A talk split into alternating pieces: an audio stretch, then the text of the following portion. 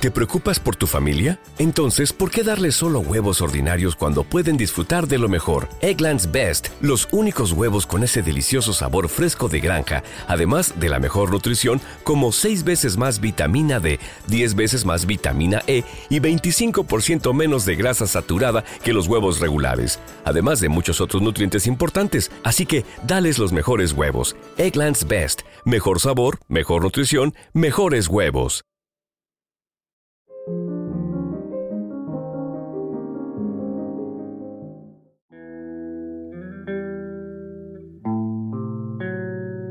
Audiolibros y más presenta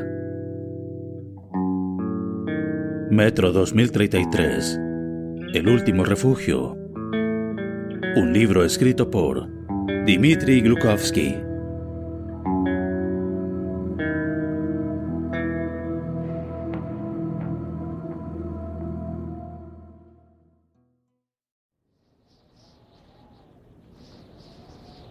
Capítulo 14 allí arriba.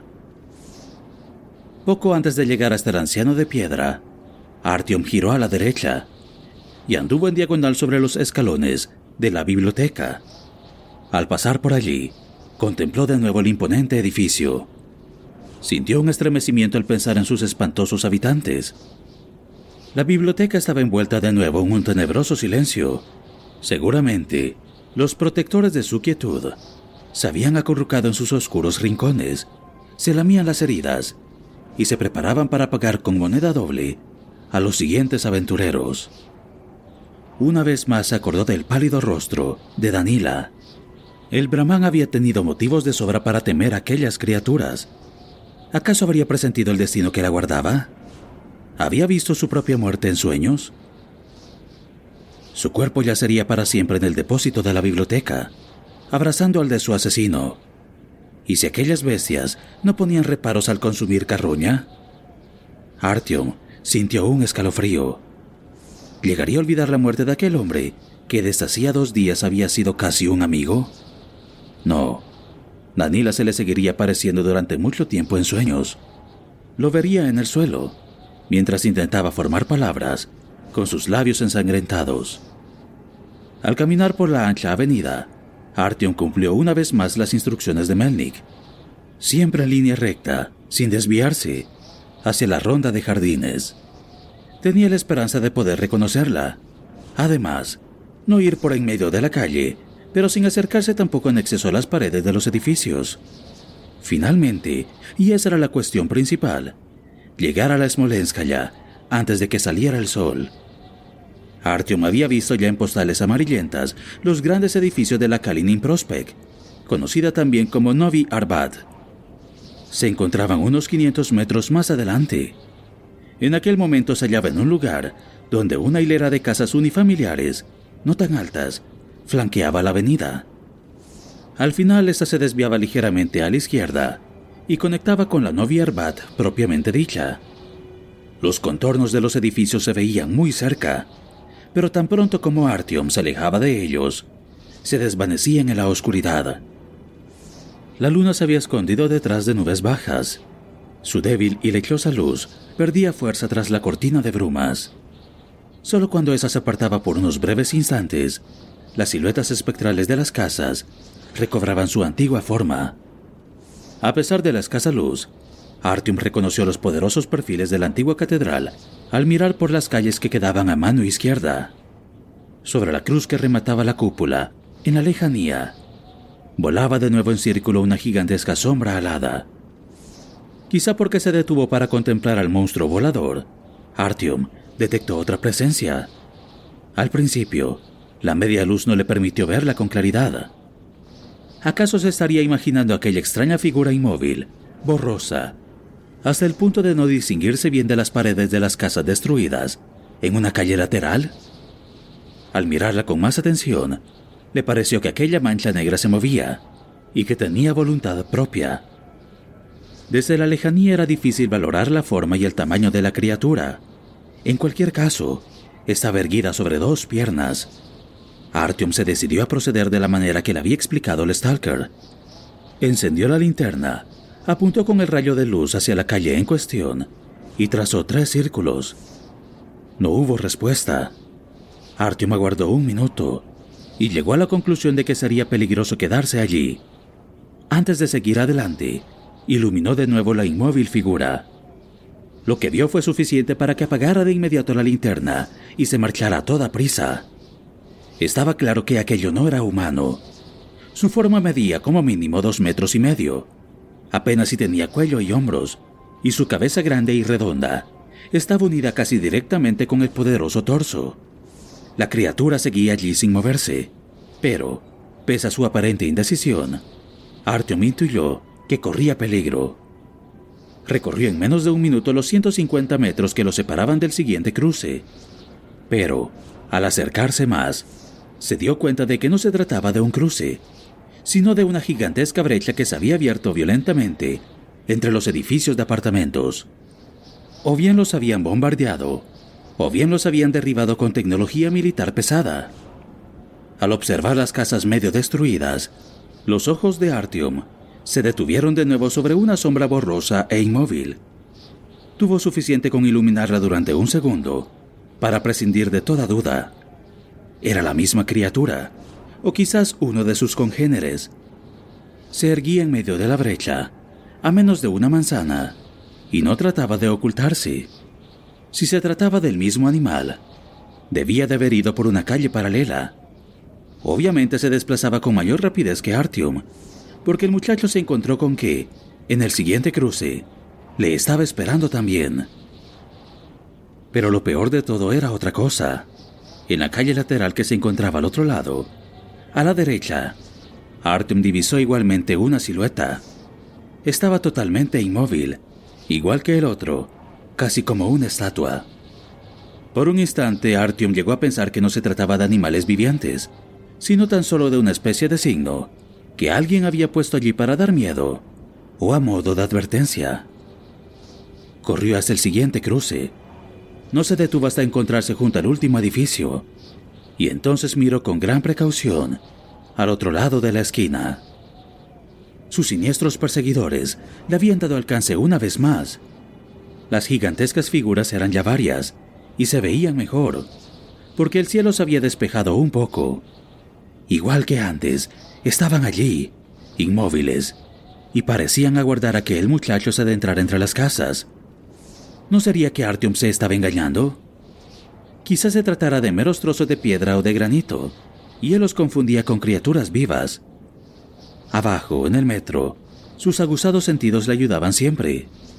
Pero allí arriba, tenía que moverse en un mundo desconocido y engañoso. Allí todo era distinto la vida funcionaba de acuerdo con otras normas. Habría sido arriesgado confiarse a sus cinco sentidos y a su intuición. Artyom trató de cruzar la siguiente calle con toda la rapidez y el sigilo de los que fue capaz. Al llegar al otro lado, pegó el cuerpo a la pared de una casa, aguardó un segundo y miró una vez más detrás de la esquina. Se quedó sin aliento. Las figuras se estaban moviendo, y de manera muy sorprendente uno de los animales estiraba la cabeza y la movía de un lado para otro, como si hubiera estado olfateando, y luego de pronto se puso a cuatro patas y con un larguísimo salto desapareció tras la esquina más cercana. Al cabo de unos segundos, los demás le siguieron. Artyom bajó la cabeza y se sentó en el suelo. Le costaba respirar. No cabía ninguna duda. Lo estaban persiguiendo. Aún peor, parecía que le estuvieran guiando hacia algún sitio, porque avanzaban paralelamente a él por las calles laterales de la avenida. Aguardaban a que hubiera dejado atrás otra manzana, se apostaban en las calles laterales para cerciorarse de que no se apartara de su camino, y continuaban con su silenciosa cacería. Pero, ¿por qué se ocultaban en las oscuras calles laterales? Artyom se acordó de que Melnik le había prohibido meterse en ellas. ¿Acaso sería ese el motivo? Con tal de tranquilizarse, Artyom cambió el cargador del fusil, quitó el seguro y encendió la mira láser. Y volvió a apagarla. Iba bien armado, y allí, a diferencia de la biblioteca, podía disparar sin peligro. Así pues, no le costaría nada protegerse de los animales. Respiró hondo y se puso en pie. El Stalker le había prohibido detenerse o demorarse mucho rato, Independientemente de lo que ocurriera, tenía que apresurarse. Allí en la superficie siempre había que apresurarse. Al final de la siguiente manzana, Artyom aminoró el paso y miró en derredor. La calle se volvía más ancha y terminaba en una especie de plaza. Una parte de esta estaba separada con una valla y parecía una especie de parque. Había varios troncos imponentes y nudosos, rematados por el magnífico y temible follaje que llegaba hasta el cuarto piso de los edificios adyacentes. Debía de ser uno de los parques donde los Stalkers obtenían la leña empleada en buena parte del metro para la calefacción y la iluminación. En el espacio vacío que quedaba entre los troncos se dejaban ver, furtivamente, sombras extrañas y detrás de todo parpadeaba una pálida luz que Artyom habría tomado por una hoguera de acampada, de no ser por su extraño color azul. El propio edificio tenía algo siniestro. Parecía como si hubiera sido ya varias veces escenario de luchas enconadas y sangrientas. Los pisos superiores se habían derrumbado, en varios sitios habían negros orificios abiertos por proyectiles, y en algunos casos habían quedado solo dos de las paredes, y se alcanzaba a contemplar el sombrío cielo nocturno a través de las ventanas vacías. Al otro lado de la plaza, los edificios estaban muy separados. Un amplio bulevar se cruzaba con la calle. Más allá se divisaban en la penumbra, semejantes a torres de vigía, los primeros edificios de la Novia Arbat. La boca de la estación de metro Arbatskaya debía de encontrarse muy cerca, más a la izquierda. Los ojos de Artyom escutraron una vez más el tenebroso parque. Melnik había tenido razón. No era buena idea buscar la entrada del metro en aquella espesura. Cuanto más tiempo empleaba en contemplar su oscura vegetación, más evidente le parecía que entre las raíces de los gigantescos árboles se ocultaban siniestras criaturas semejantes a las que le habían estado siguiendo. Una ráfaga de viento sacudió las copas de los árboles y las imponentes ramas empezaron a crujir con fuerza. En la lejanía se oyó un inacabable aullido. El bosque cayó, pero no porque estuviera muerto. Aquel silencio se correspondía con el sigilo de los enigmáticos perseguidores de Artyom. El propio bosque parecía esperar algo. Artyom tuvo el presentimiento de que, si seguía contemplando con tanta desfachatez las honduras del parque, el castigo nos haría esperar. Por ello, acomodó el fusil en la mano, miró alrededor para cerciorarse de que las criaturas no se le hubieran acercado demasiado y siguió adelante. Pero al cabo de pocos segundos, se detuvo de nuevo, fascinado por la imagen que se ofreció a sus ojos. Se encontraba en el cruce de unas calles anchas. No era un cruce corriente, porque la calle perpendicular a la suya desaparecía en un túnel y regresaba a la superficie por el otro lado. A mano derecha se encontraba un ancho bulevar. Artyom lo reconoció merced a una negra espesura de árboles gigantescos y frondosos. A mano izquierda se hallaba una plaza grande, asfaltada, una compleja red de carriles, y detrás de estos, una vez más, frondosa vegetación. En aquel momento, Artyom veía hasta muy lejos y se preguntó si sería un indicio de la inminente aparición del asesino Sol.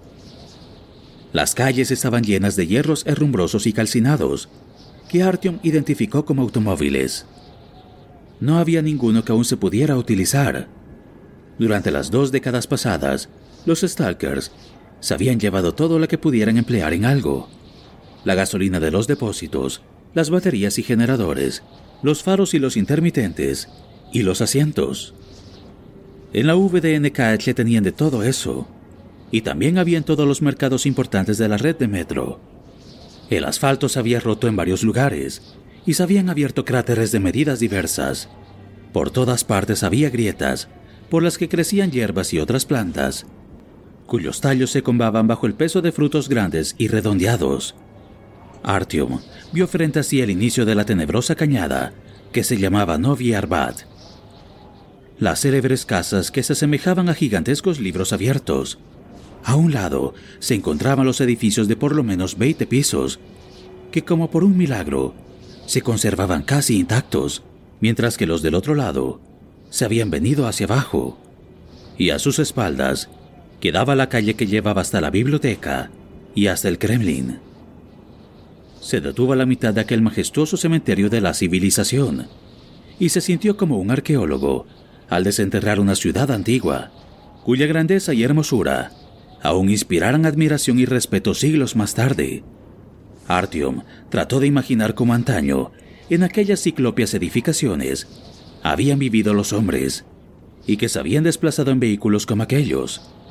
Seguro que esos habían brillado con todos los colores posibles y que habían circulado con un suave murmullo por la lisa calzada, hasta el punto de que sus neumáticos de goma habían calentado el duro asfalto. En aquella época se empleaba el metro, tan solo para ir más rápido de un extremo a otro de aquella interminable ciudad. No logró figurárselo. ¿En qué podían haber pensado durante su vida cotidiana? ¿Cuáles habrían sido sus preocupaciones?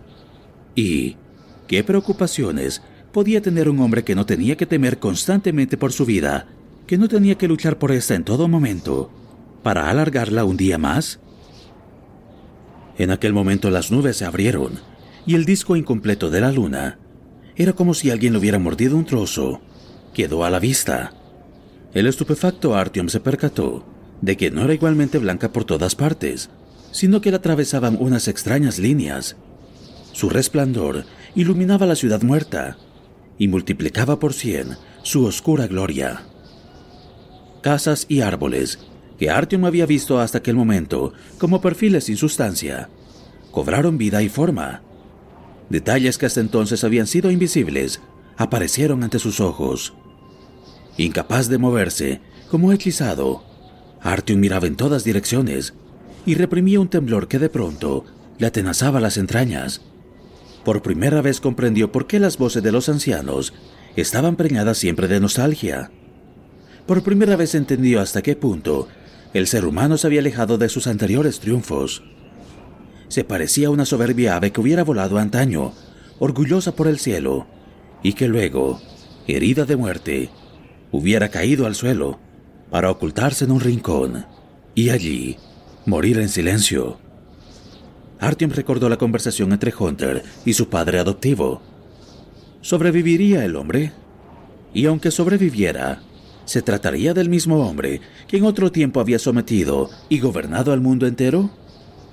Al tener una impresión de las alturas a las que había llegado la humanidad, para luego precipitarse en el abismo, perdió por fin toda fe en un maravilloso futuro. Tenía frente a sí a la Kalinin Prospect, amplia y recta. Se estrechaba en la lejanía hasta desaparecer por fin en la penumbra.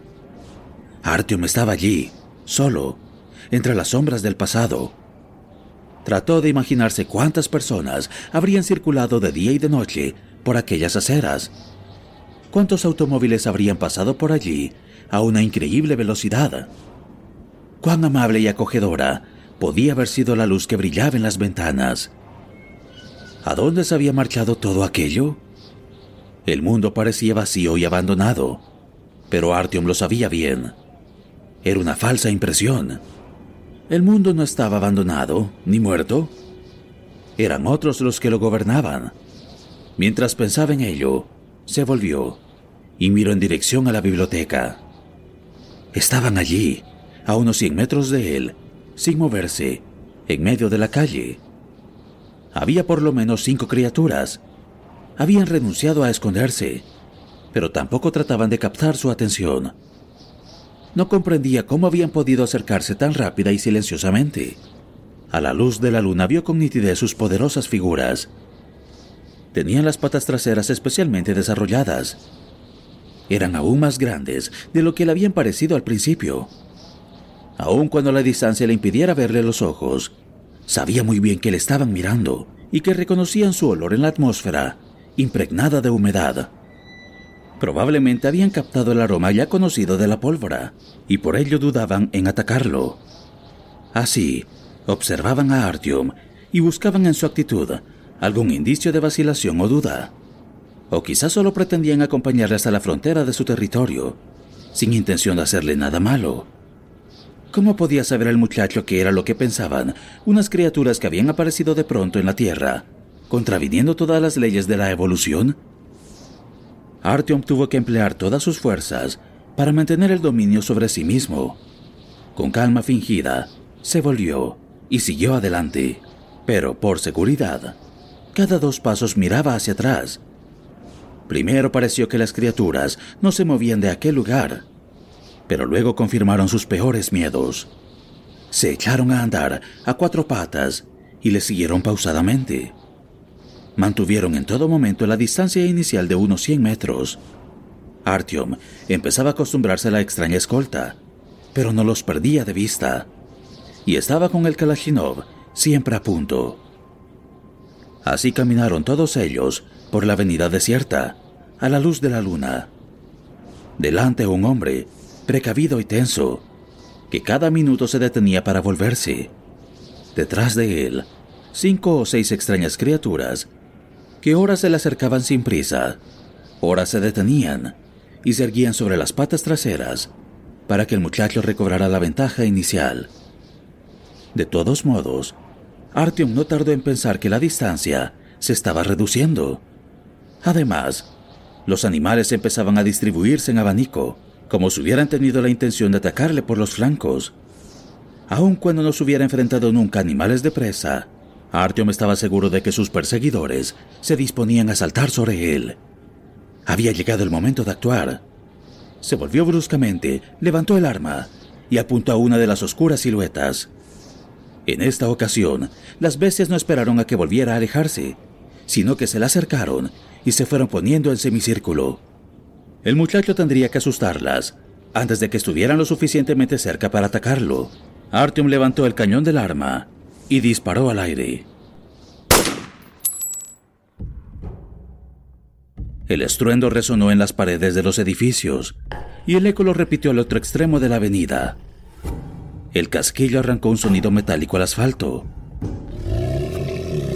Soyó un aullido sordo y furioso, y entonces las criaturas arrojaron sobre él. En cuestión de segundos le dieron alcance, pero el muchacho estaba ya preparado. Enfocó con la mira a la bestia que se encontraba más cerca, disparó una breve ráfaga y corrió hacia las casas. A juzgar por los salvajes alaridos, había dado en el blanco. Aún no estaba claro si con eso contendría a los otros animales o si tan solo los enojaría aún más. De repente, se oyó un nuevo grito.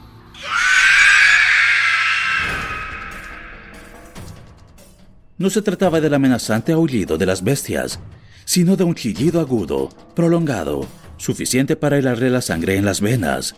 Provenía de lo alto, y Artyom comprendió que un nuevo personaje había entrado en escena.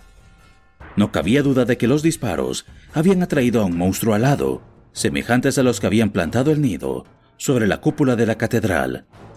Una gigantesca sombra descendió sobre él, veloz como una flecha. Artyom miró hacia atrás y vio que las criaturas se dispersaban a toda velocidad. Tan solo uno de los animales, sin duda, el mismo al que había herido, se quedó en medio de la calle. Aún chillaba de dolor e iba tambaleándose hacia las casas para esconderse allí pero no tenía ninguna posibilidad. El gigantesco monstruo voló en círculos una vez más, a unos 30-40 metros de altura, y entonces plegó las alas y se arrojó sobre su víctima. El gigante alado agarró a su presa, que chilló por última vez, desesperada, y sin aparentes esfuerzos, se elevó una vez más por los aires con ella, y se la llevó hasta el tejado de uno de los edificios. Los perseguidores de Artyom aún no se atrevían a abandonar sus escondites. Sin duda, temían que el monstruo alado apareciera de nuevo. Artyom, en cambio, no tenía nada que temer. Siguió adelante, corriendo, con el cuerpo pegado a las paredes, hacia el lugar donde, de acuerdo con sus cálculos, hallaría la ronda de jardines. Debió de recorrer medio kilómetro de esta manera, pero entonces tuvo que pararse para tomar aliento, y se volvió para ver si los cazadores habían atrevido a salir. La avenida estaba vacía, pero tras caminar unos metros más allá, Artyom encontró una calle lateral, miró detrás de la esquina y descubrió las mismas sombras inmóviles. Entonces comprendió por qué aquellas criaturas no salían de buena gana a cazar por calles anchas. Tenían miedo de ser ellas mismas víctima de un depredador más grande. De nuevo, Artyom se puso a mirar continuamente a su alrededor mientras corría. El final de la avenida se encontraba ya ante sus ojos, cuando los animales retomaron la persecución y empezaron a rodearle. Artyom disparó al aire una vez más, con la esperanza de atraer de nuevo al monstruo alado y espantar a las bestias. Estas se detuvieron por unos instantes sobre las patas traseras y estiraron el cuello. Pero el cielo estaba despejado.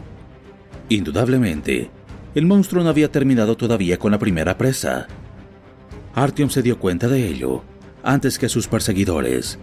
Se desvió hacia la derecha, bordeó una de las casas y se abalanzó sobre la primera puerta. Aunque Melnik le hubiera advertido de que las casas estaban habitadas, habría sido una locura enfrentarse en campo abierto a un enemigo tan fuerte y veloz. Las bestias habrían hecho pedazos a Artyom antes de que hubiera podido quitar el seguro del fusil.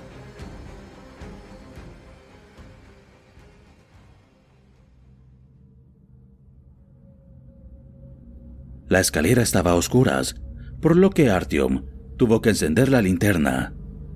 El círculo de luz le reveló una pared roñosa que, tiempo atrás, alguien había cubierto de obscenidades, una escalera llena de porquería, con las puertas rotas, y detrás de estos, apartamentos destrozados y quemados.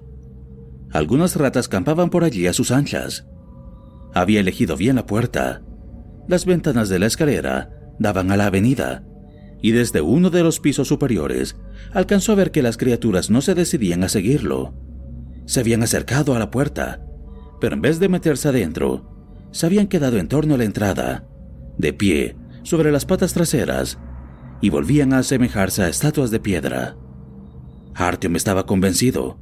No se rendirían fácilmente, ni dejarían escapar a su presa. Tarde o temprano tratarían de capturarlo si es que en aquella escalera no se ocultaba algo que obligara a Artyom a huir. Subió a otro piso y descubrió que una de las puertas de los apartamentos estaba aún cerrada. La empujó con el hombro. Estaba cerrada con llave. Sin apenas detenerse a pensarlo, apuntó el cerrojo con el arma, disparó y luego la abrió de una patada. No importaba mucho en qué apartamento ofreciera resistencia al asedio, pero no quería dejar escapar la oportunidad de ver intacta una vivienda de tiempos pasados.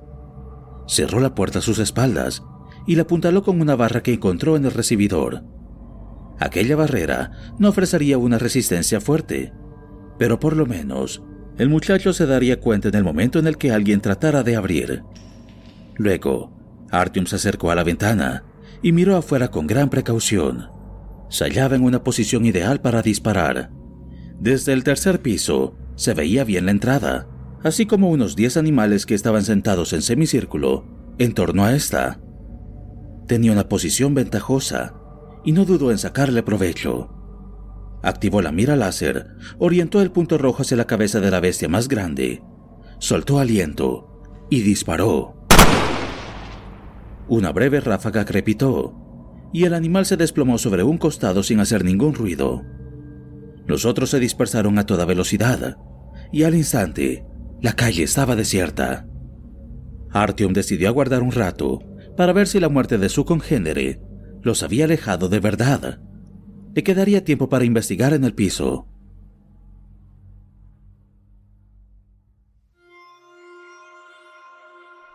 aun cuando las ventanas allí, como en el resto de la casa, se hubieran roto mucho tiempo atrás, los muebles y el conjunto de las instalaciones se habían conservado sorprendentemente bien. Sobre el suelo había pequeños granos que le recordaron al veneno para ratas que se empleaba en la VDNKH. Quizás se tratara del mismo, porque Artyom no encontró ni una sola en las habitaciones. Cuanto más se paseaba por el apartamento, más se convencía de que sus habitantes habían tenido el tiempo suficiente con la intención de dejarlo en orden. Lo habían conservado todo con gran cuidado, tal vez para regresar algún día. Las habitaciones estaban perfectamente ordenadas. En la cocina no quedaba ni rastro de alimentos que hubiera podido atraer a roedores e insectos, y buena parte de los muebles estaban cubiertos con plásticos. Mientras iba de una habitación a otra, Artyom trató de imaginarse la vida cotidiana de sus habitantes. ¿Cuántas personas habían vivido allí? ¿A qué hora se levantaban? ¿Cuándo volvían del trabajo? ¿En qué momento cenaban? ¿Quién se había sentado a la cabecera de la mesa? El muchacho conocía muchas de las costumbres y de los objetos de tiempos pasados, pero tan solo por los libros. Pero en aquel momento en el que por primera vez contemplaba un apartamento, se dio cuenta de hasta qué punto se había hecho una imagen totalmente equivocada. Apartó el plástico que cubría el estante de los libros. Aparte de las novelas policíacas semejantes a las que ya había leído en el metro, también había libros de colores para niños. Agarró uno por el lomo y tiró hacia afuera con gran cuidado. Mientras pasaba las páginas ilustradas con simpáticos dibujos de animales, cayó del libro un trozo de papel. Artyom se agachó y lo recogió. Era una foto descolorida de una mujer sonriente que sujetaba a un niño pequeño con el brazo. Artyom se quedó paralizado y el corazón, que hasta aquel momento había bombeado con normalidad la sangre por su cuerpo, se desbocó. Sintió el irreprimible deseo de quitarse la máscara antigás y respirar aire fresco con gran precaución, como si hubiera temido que la fotografía se transformara en polvo si la tocaba. La acercó hacia su rostro. La mujer debía de tener unos 30 años, y el niño que sostenía con el brazo, a lo sumo, dos. El niño llevaba puesta una gorra muy divertida, por lo que Artyom no estaba nada seguro de si se trataba efectivamente de un niño o quizá de una niña. El pequeño miraba directamente a la cámara, ponía una cara asombrosamente seria y madura. Artyom miró el reverso de la foto, y entonces el mundo se derrumbó ante sus ojos. En el dorso estaba escrito con bolígrafo azul, Artyom K., dos años y cinco meses. Sintió como si la columna vertebral se le hubiera fundido. Las rodillas le fallaban, y no le quedó más remedio que sentarse en el suelo. Sostuvo la foto a la luz que se filtraba a través de la ventana. ¿Por qué le resultaba tan familiar la sonrisa de aquella mujer? ¿Por qué se había quedado sin aliento nada más verla? Antes de que la ciudad muriera, habían vivido en ella más de 10 millones de almas. Artyom no era un hombre muy habitual, pero en una ciudad de millones de habitantes debían de haber vivido unos 10.000 niños con ese nombre. Ese era en aquellos momentos la población total de la red de metro las posibilidades eran muy escasas. Pero, ¿por qué le resultaba tan familiar la sonrisa de la mujer? Trató de reunir en su memoria los vagos recuerdos de su niñez, que en ocasiones emergían durante unos segundos frente a su ojo interior, o se le aparecían en sueños. Una habitación pequeña y acogedora, luz suave, una mujer que leía un libro, una tumbona ancha, se puso en pie y dio vueltas por la habitación en busca de muebles que se parecieran a los de sus sueños. Y de hecho, le pareció por un instante que en una de las habitaciones los muebles estaban dispuestos de una manera que le resultaba familiar. El sofá se veía distinto y la ventana se encontraba en otro lugar. Pero, ¿qué diablos? Quizás aquella imagen no había quedado bien registrada en el cerebro de un niño de tres años de un niño de tres años?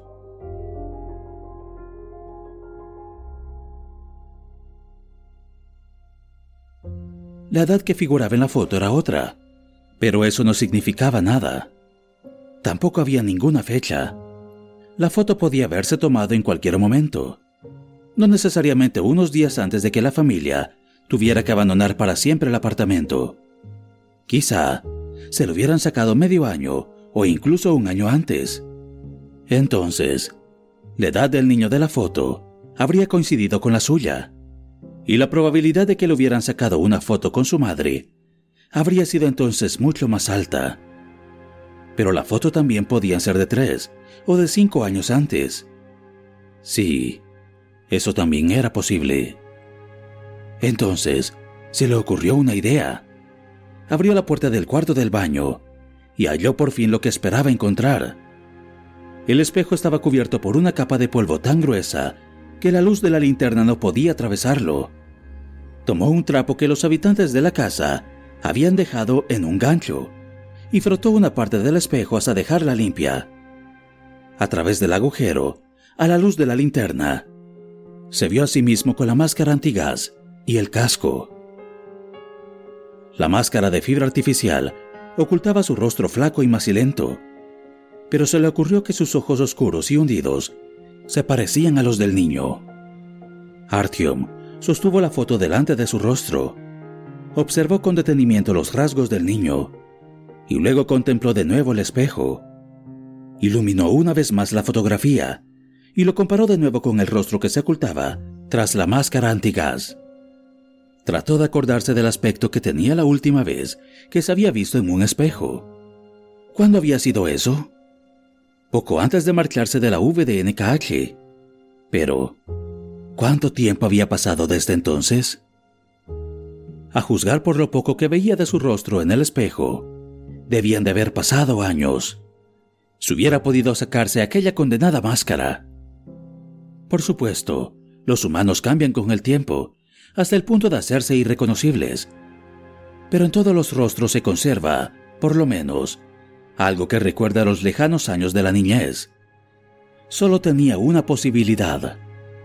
Regresar a la VDNKH y preguntarle a Sukhoi si la mujer que aparecía en aquel rostro de papel se parecía a la persona que, muchos años antes, al ver que su estación iba a perecer, le había confiado la vida de su hijo. Sukhoi reconocería a la madre de Artyom. Tenía memoria fotográfica. Podría decirle si se trataba de la mujer de la foto o no. Una vez más, Artyom contempló la fotografía y luego acarició el rostro de la mujer con una ternura que le sorprendió a él mismo. Volvió a guardar la foto dentro del libro y se lo metió en la mochila. Qué extraño, pensó. Un par de horas antes, había entrado en el registro de conocimientos más grande del continente y habría podido tomar cualquier libro entre los millones que había allí, algunos de los cuales tenían un valor incalculable, pero los había dejado en los anaqueles para que se cubrieran de polvo, y no le había pasado por la cabeza la posibilidad de enriquecerse con los tesoros de la biblioteca. Pero en cambio, se llevaba un libro ilustrado muy sencillo, y se sentía como si hubiera descubierto el más grande de los tesoros en la tierra.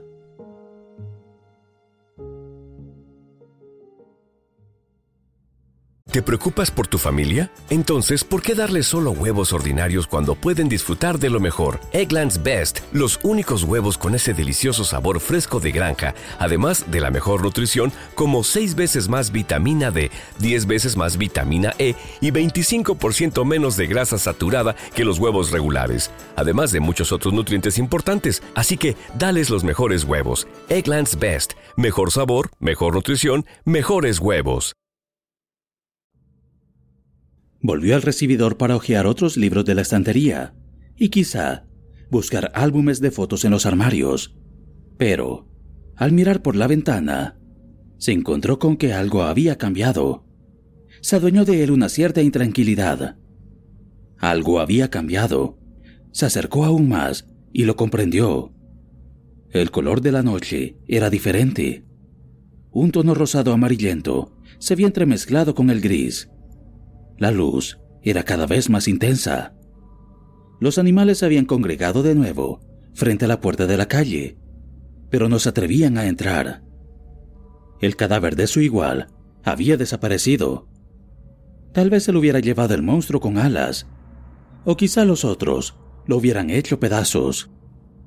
Artyom no entendía por qué aún no habían asaltado el apartamento, aunque obviamente prefería que actuaran de aquel modo. ¿Les sería posible llegar a la Smolenskaya antes de la salida del sol? ¿Lograría zafarse de sus perseguidores? Por supuesto, también le quedaba la posibilidad de trincherarse en el apartamento. Se encerraría en el baño para que no le alcanzaran los rayos del sol. Esperaría allí mientras la luz alejaba a los depredadores y cuando anocheciera, seguiría su camino. Pero ¿Cuánto tiempo aguantaría su traje aislante? ¿Hasta cuándo le protegería el filtro de la máscara antigas? ¿Y ¿Qué haría Melnik si el muchacho no se presentaba a tiempo en el lugar convenido? Artyom se acercó a la puerta del apartamento y escuchó. Todo estaba en silencio. Apartó sigilosamente la barra y poco a poco abrió la puerta. En la escalera no había nadie, pero, al examinarla, con la ayuda de la linterna, descubrió algo que antes no había estado allí. O quizá simplemente no lo había visto. Una gruesa capa de una sustancia viscosa cubría la escalera. Parecía como si alguien se hubiera arrastrado por allí. Por fortuna, el rastro pasaba de largo ante la puerta del apartamento, en el que Artyom había permanecido durante aquel rato. Pero, de todos modos, era un escaso consuelo. El edificio no estaba tan vacío como le había parecido. De repente, Artyom perdió todo deseo de quedarse en el apartamento e incluso de dormir. Solo le quedaba una alternativa. Tenía que poner en fuga las bestias hambrientas y tratar de llegar a la Smolenskaya. Y todo eso antes de que el sol abrazara los ojos y despertara los monstruos de los que le había hablado Melnik. Esta vez no se anduvo con reparos al apuntar, sino que trató simplemente de matar tantas veces como pudiera. Dos de ellas chillaron y cayeron al suelo. Los otros desaparecieron por los callejones. Parecía que el camino había quedado libre. Artyom bajó por la escalera y miró con precaución desde la puerta, por si alguien le había tendido una emboscada. Luego echó a correr tan rápido como pudo hacia la ronda de jardines. Qué temible jungla iba a encontrarse pensó, puesto que los escasos árboles de la Arbatskaya se habían transformado en aquella siniestra vegetación, por no hablar del jardín botánico y de las criaturas que habían crecido allí. Mientras sus perseguidores se reunían de nuevo, Artyom había logrado sacarle cierta ventaja y se encontraba casi al final de la avenida. Estaba clareando, pero por lo visto, aquellos animales no tenían nada que temer de los rayos del sol divididos en dos grupos, se movían cerca de las casas y acortaban incesantemente la distancia. Allí, en campo abierto, tenían ventaja, porque Artyom tendría que detenerse para disparar contra ellos.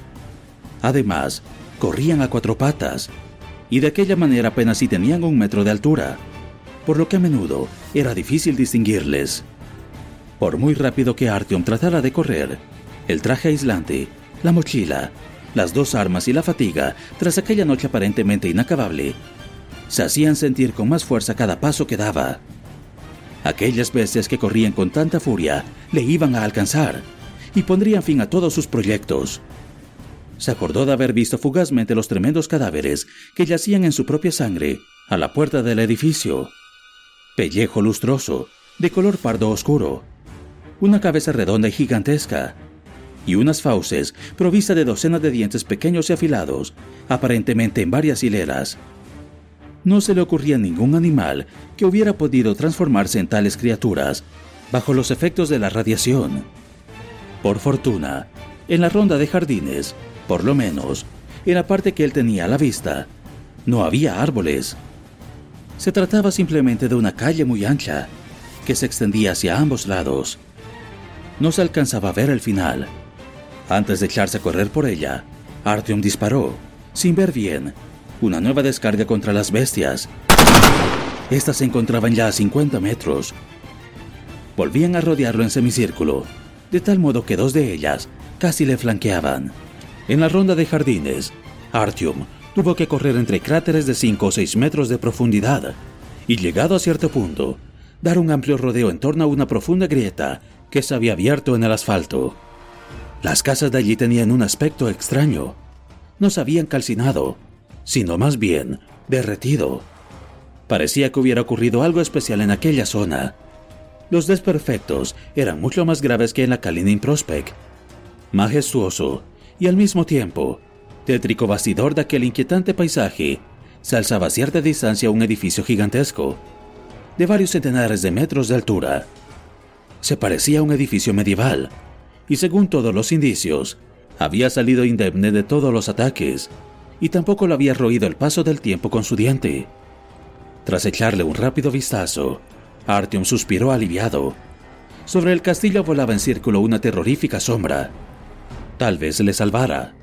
Solo tenía que llamarle la atención, y quizás aquella sombra acabaría con sus perseguidores.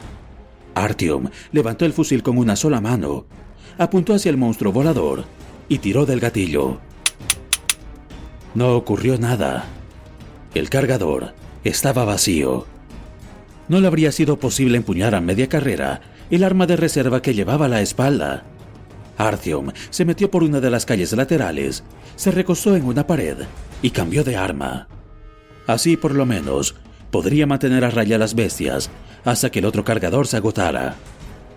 El primero de los animales se encontraba ya en la esquina.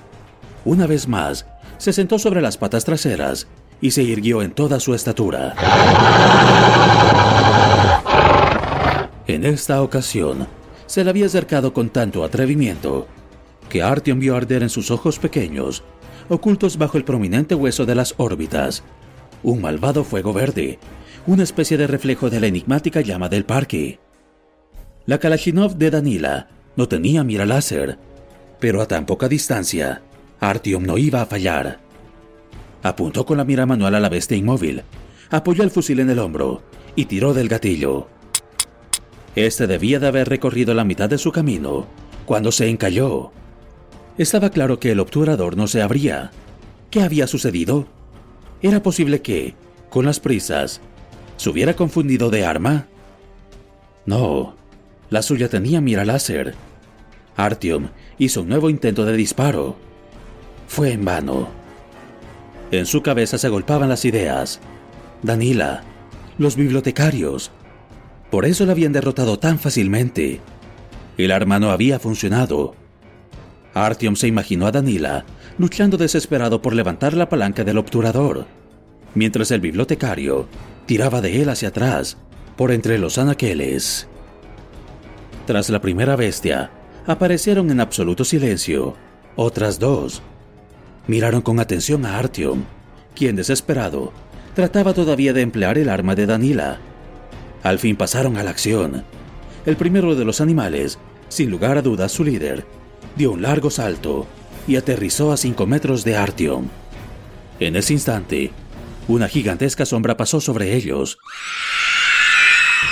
Los animales se agazaparon y miraron hacia lo alto.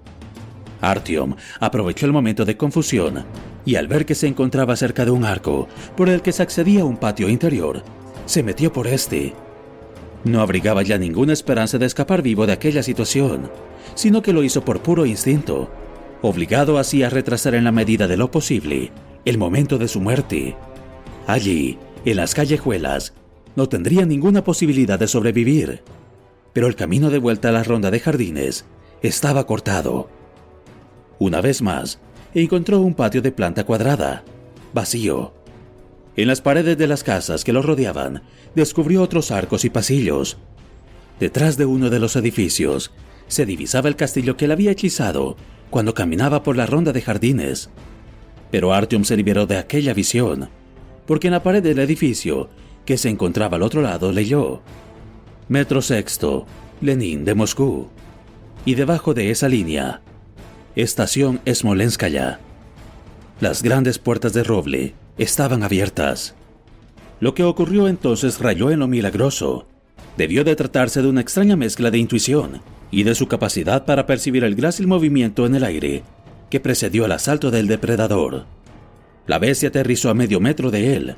Artyom se apartó a un lado y corrió con sus últimas fuerzas hasta la boca del metro. Aquella era su casa. Bajo tierra se hallaba su imperio.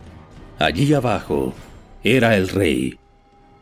El vestíbulo de entrada de la Smolenskaya era exactamente como Artyom se lo había imaginado, oscuro, húmedo y vacío. Se adivinaba fácilmente que sus moradores salían a menudo a la superficie. El acceso y sus dependencias auxiliares estaban abiertos y los habían dejado vacíos.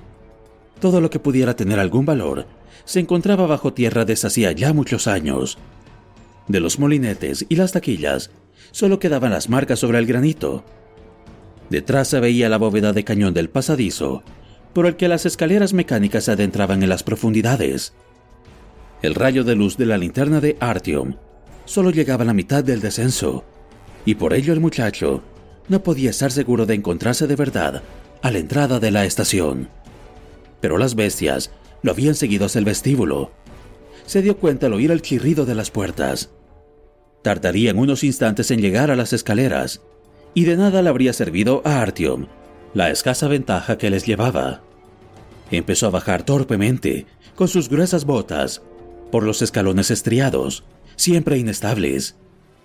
Trató de cubrir varios escalones a la vez, pero entonces adelantó demasiado el pie, perdió el equilibrio y bajó rodando con gran estrépito, golpeándose la nuca contra un canto. Contó, como mínimo, una docena de escalones con el casco y con las posaderas, hasta que por fin se detuvo. Enfocó la linterna hacia arriba. Qué corto era el trecho que había recorrido. Y vio lo que tanto temía. Siluetas oscuras, inmóviles, que lo observaban desde arriba. Como de costumbre, estudiaban el lugar antes de iniciar el ataque. O quizá discutían en silencio. Artyom se puso en pie ruidosamente y siguió corriendo. Una vez más, trató de bajar los escalones de dos en dos, en esta ocasión con mejor resultado. Se guiaba con la mano derecha sobre la cinta de goma, sostenía la linterna con la izquierda, y así descendió durante unos 20 segundos hasta que volvió a tropezar. Atrás se oyó una tumultuosa algarabía. Los animales habían decidido. Artyom tenía la esperanza de que los viejos escalones, que habían reclinado ya bajo su peso, se hundiera bajo la masa de sus perseguidores pero el ruido de las pisadas, cada vez más fuerte, no le permitía esperar nada bueno. A la luz de la linterna, descubrió un muro de ladrillo con una gran puerta en medio. Artyom consiguió levantarse y recorrió el último trecho en unos 15 segundos, que le parecieron una eternidad. La puerta estaba hecha con acero laminado y los puñetazos que le dio resonaron como una campana. Artyom la golpeaba con todas sus fuerzas, aterrado por las sombras que se le acercaban y que se le aparecían borrosas en la penumbra. Tardó un par de segundos en comprender el error que había cometido, y la sangre se le heló en las venas. En vez de repetir el código que Melnik le había enseñado, había asustado a los guardias. Después de aquello, no le abrirían bajo ningún concepto. Nunca se sabía qué criaturas podían colarse en el metro desde arriba. ¿Cómo era la señal? ¿Tres breves, tres largas y tres breves? No, aquello era SOS. Tenía que dar tres golpes al primero y otros tres al final. Pero Artyom no recordaba si tenían que ser largos o breves. Si empezaba a hacer experimentos, podía darse por perdido.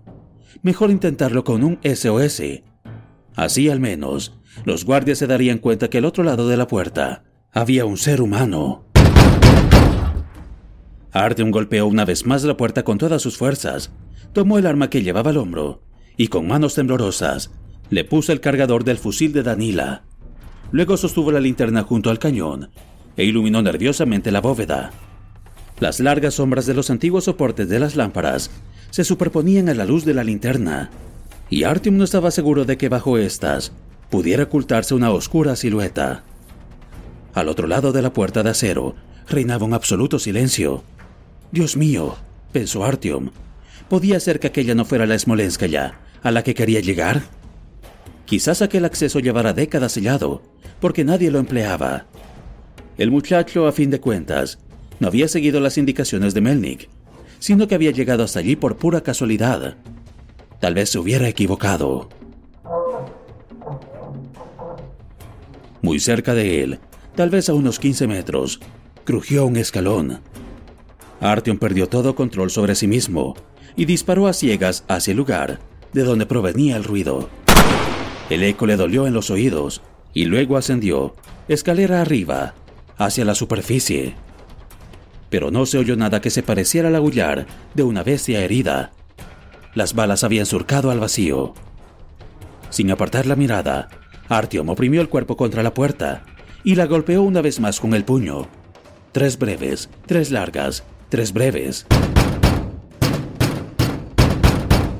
De repente oyó un fuerte chirrido metálico al otro lado, y en aquel mismo instante, uno de los depredadores emergió de la penumbra a una velocidad de vértigo y se arrojó sobre el muchacho. Artyom sostenía el arma con la mano derecha y tiró del gatillo casi por casualidad, al mismo tiempo que retrocedía por puro instinto. La fuerza de la bala detuvo el cuerpo de la criatura a medio salto, y así, ésta, en vez de alcanzarle la garganta, retrocedió dos metros. Pero al momento se levantó de nuevo, titubeó, y luego saltó una vez más y embició a Artyom contra la fría puerta de acero. Pero Artyom le había disparado ya su última bala a la cabeza, y la bestia, al tocar el suelo, estaba muerta. Sin embargo, el ímpetu con el que se arrojó contra Artyom habría sido suficiente para abrirle el cráneo, si éste no hubiera llevado el casco puesto. La puerta se abrió y de esta emergió una luz brillante. Y la escalera mecánica se oían chillidos de temor. A juzgar por lo que se estaba oyendo, habría allí por lo menos cinco animales. Unas manos fuertes agarraron a Artyom por el cuello del traje aislante y lo arrastraron al otro lado de la pared. Por último, se oyó de nuevo un ruido metálico. Alguien había cerrado la puerta y había echado el cerrojo.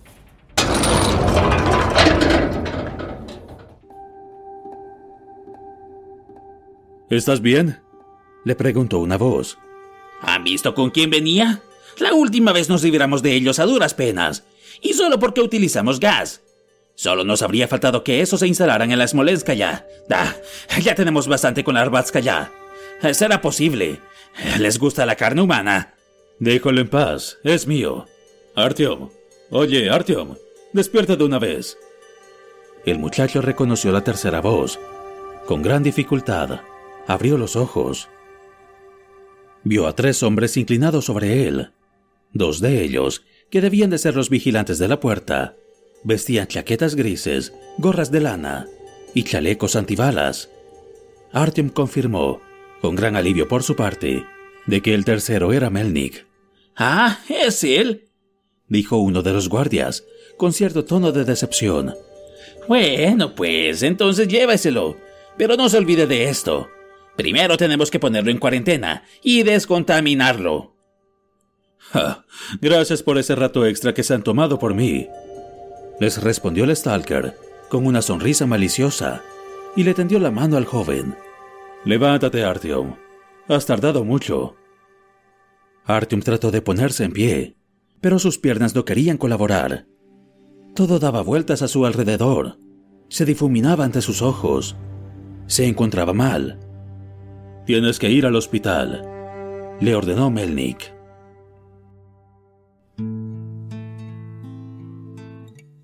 Mientras el médico lo examinaba, Artyom observó los azulejos que recubrían la pared de la sala de operaciones. Toda la sala brillaba y el aire estaba impregnado de un fuerte olor a cloro. Del techo colgaban varias lámparas de luz blanca. Habían varias mesas de operaciones y al lado de cada una una caja con instrumentos en buen estado. Las instalaciones del pequeño hospital eran impresionantes, pero Artyom no acababa de entender que se encontraran precisamente en la Smolenskaya. Por lo que él recordaba, era una estación pacífica. Por suerte no se ha roto nada. Solo tiene un par de contusiones, constató el médico y se secó las manos con un paño limpio. Le hemos desinfectado todos los rasguños. ¿Podrían dejarnos solos durante un rato? solicitó Melnik. Tenemos que hablar a solas. El médico asintió comprensivo y se marchó. Entonces, Melnik se sentó al lado de la camilla de Artyom y le ordenó que se lo contara todo con la máxima exactitud.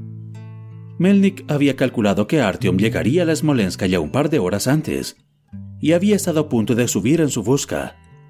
Escuchó hasta el final la historia de Artyom y de sus perseguidores, pero sin gran interés. Al monstruo volador lo designó con una palabra que sonaba término científico, pterodáctilo. Lo único que suscitó una verdadera reacción fue el episodio de la escalera, cuando Artyom le expresó su suposición de que algo había subido arrastrándose por la escalera mientras él se encontraba dentro del apartamento. El Stalker arrugó la frente y meneó la cabeza. ¿Estás seguro de no haber pisado el moco que se encontraba sobre la escalera? Dios quiera que esa porquería no llegue a la estación. Te había dicho que no te metieras en los edificios. Has tenido suerte de que eso no fuera a buscarte dentro del apartamento ese. Melnik se levantó. Fue hasta donde se encontraban las botas de Artyom, junto a la entrada, y examinó con suma atención las dos suelas. No parecía encontrar nada sospechoso, y volvió a dejarlas en su lugar. Como te decía, no puedes volver a la polis. He tenido que inventar una historia bonita para los brahmanes. Piensan que los dos han desaparecido en la biblioteca y que yo he salido a buscarlos. ¿Qué ha sucedido exactamente? Artyom le explicó una vez más la historia entera, desde el principio hasta el final. En esta ocasión, le explicó con sinceridad cómo había muerto Danila. El rostro del Stalker se ensombreció una vez más. Será mejor que no le cuentes a nadie el final de esta historia. Francamente, me gustaba más la primera versión. La segunda suscitaría demasiadas preguntas entre los brahmanes. Has matado uno de los suyos, no has encontrado el libro, y de todos modos, te has quedado con la paga. Miró a Artyom con recelo. Por cierto, ¿en qué consistía?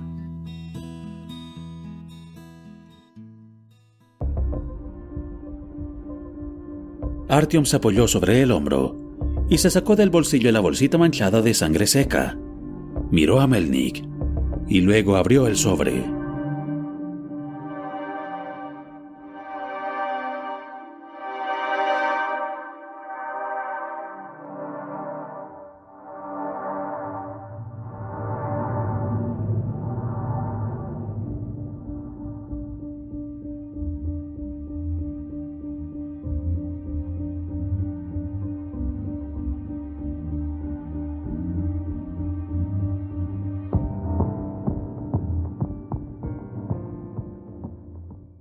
¿No se merece tu familia lo mejor? Entonces, ¿por qué no los mejores huevos? Ahora, Egglands Best están disponibles en deliciosas opciones. Huevos clásicos, de gallina libre de jaula y orgánicos de Egglands, que ofrecen un sabor más delicioso y fresco de granja que le encantará a tu familia. En comparación con los huevos ordinarios, Egglands Best contiene la mejor nutrición como 6 veces más vitamina D, 10 veces más vitamina E y el doble de omega 3 y B12. Solo Egglands Best. Mejor sabor, mejor nutrición, mejores huevos. Visita egglandsbest.com para más información.